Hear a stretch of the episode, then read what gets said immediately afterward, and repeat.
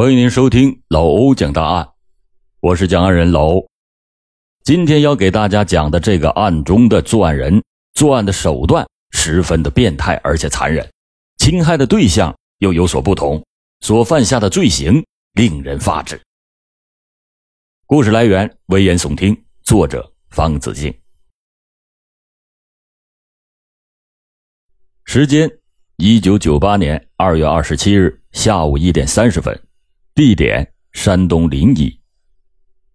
临沂市临树县公安局突然幺幺零接报，说周庄乡寨子村六十二岁的王青梅老太太在二十六日的夜晚突然死在自己的屋内，死因不明，要求派员勘验。接到报警以后，技侦人员先期到达现场，经过初步的勘验，确认王青梅老人是被人杀害，随后。四十多名刑警立即展开了侦破工作。经过进一步的现场静态勘查和尸体的检验，确定这起案件是一起强奸杀人案，并且初步拟定了以案发地点为重点、全面展开排查的工作方案。排查组实行了逐村逐户摸排的方法，对寨子村的二百八十七户进行了排查。一共排查出三百二十六名二十岁以上的男性，二十八个三十岁以上的光棍结果呢，又一一的被排除了嫌疑。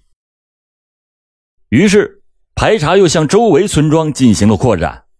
在调查中，警方非常惊讶的发现，大量类似的案件又被挖了出来。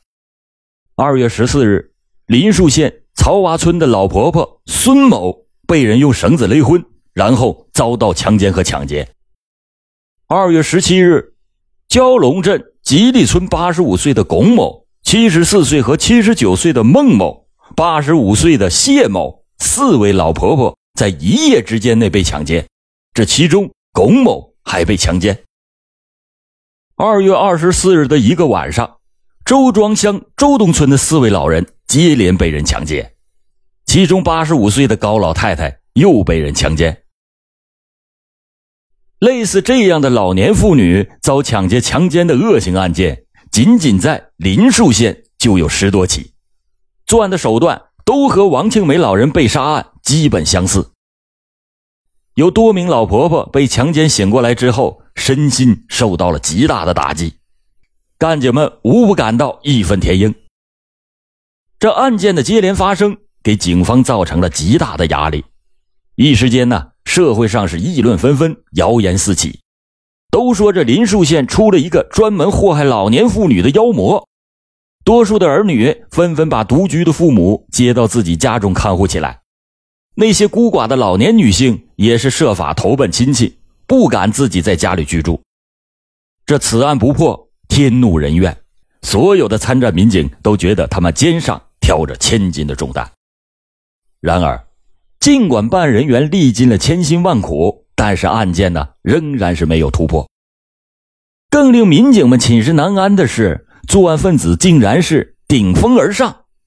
林树以及相邻的江苏省赣榆县境内又相继发生了十余起老婆婆遭强奸抢劫的案件，其中赣榆县石头门三村七十六岁的胡老太太和林树县上庄村七十七岁的老李太太。不但被强奸，随之还被杀害。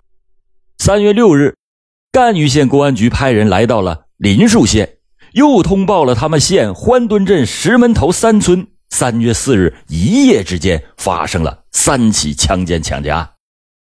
作案分子都是瞄准了老年的女性，拨门入室后先强奸，然后实施抢劫。七十六岁的胡传英老太太被强奸之后，又被掐脖子致其死亡。另外，一九九七年九月二十八日的前半夜，这个村的石某被掐昏以后，抢去现金一千四百多元。两地的民警相互勘察了对方辖区的案发现场，提取了有关物证，发现，在两省两县十七个村庄的四十多起类似案件，发案时间都是上半夜，时间顺序是紧密相连，发案的地点。都是在农村街道两侧的破房屋和老房区，侵害的对象都是六十二岁到九十八岁，年老体弱，没有任何反抗能力的老年女性。作案手段都是采取拨门入室、就地取材捆绑，之后对受害人进一步实施流氓强奸行为，以后将钱财洗劫一空。两省两县的警方共同分析研究，认定是同一个人作案，决定并案侦查。根据调查走访、提取物证以及作案特点分析，案犯的面貌逐渐的清晰起来。此人年龄应该在四十岁上下，身材比较矮小，也就是在一米六三左右，独身，有流氓前科，没有正当的职业，经常是夜间外出，行踪不定。平时喜欢穿黑色的皮夹克。穿胶底的皮鞋，具有手电筒、钢锯条之类的作案工具。通过给作案分子准确的画像，大大的缩小了案件的侦查范围。侦查工作又进行了二十多天，排查的一些嫌疑人又先后的被一一否定。经过进一步的分析研究，专案组决定把侦查的范围向边缘的乡镇扩展。把有流氓犯罪前科的刑满释放人员列为了侦查的重点。三月十八日，分管刑侦工作的副局长刘玉红带领着人马来到了大兴镇关庄村进行排查的时候，这个时候，刘玉红突然想起了十年前他当预审科长时候办过的一起强奸案。大兴镇王寨子村的王通友，一九八七年因为强奸罪被判处了有期徒刑十三年。在一九九五年八月份提前释放。据了解，这王通友光棍一人，刑满释放之后呢，仍然是不务正业，四处的游荡。刘副局长立即了解王通友的情况，当地的派出所反映，正月初四，派出所的民警到王宅子村抓赌的时候，警笛声把回家过年的王通友吓得是撒腿就跑，到至今呢还没有回来。群众也反映。王通友过年回家的时候，穿着就是一件黑色的皮夹克，他的身高、年龄都和作案人十分的相符。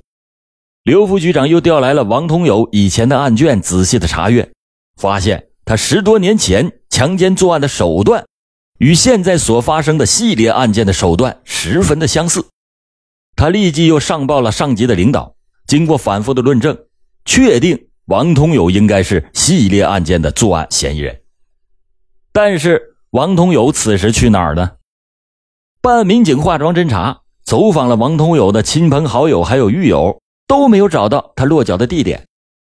根据以往凶手作案频率，办案人员分析，他很可能是流窜于苏鲁之间，跳跃性的作案。